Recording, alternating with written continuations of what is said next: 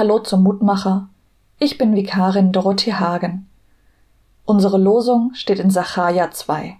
So spricht der Herr Zebaoth. Wer euch antastet, der tastet seinen Augapfel an.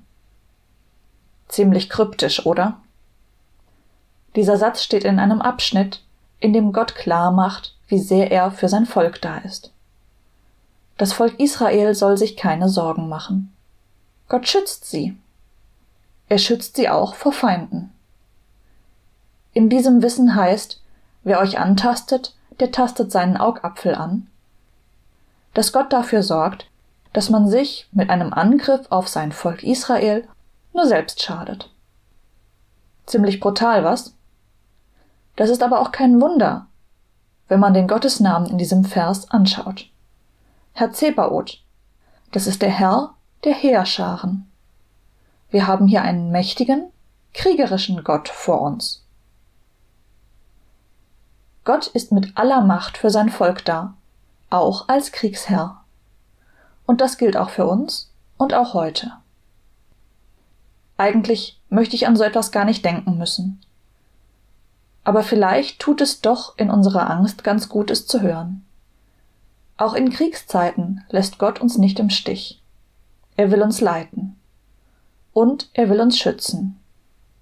Wie er das tut, was er tut, wann und warum oder auch nicht, das bleibt natürlich außerhalb unseres Verstehenshorizontes. Ich lade dich ein, mit mir die Worte von Herr, wir bitten, komm und segne uns zu beten.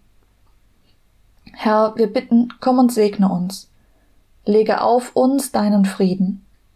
Segnend halte Hände über uns rühr uns an mit deiner Kraft.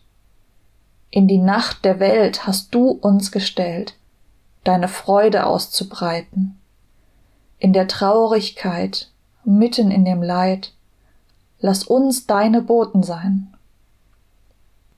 In den Streit der Welt hast du uns gestellt, deinen Frieden zu verkünden, der nur dort beginnt, wo man wie ein Kind deinem Wort Vertrauen schenkt.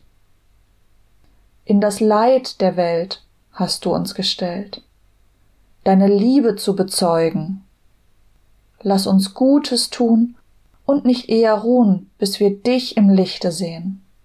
Herr, wir bitten, komm und segne uns.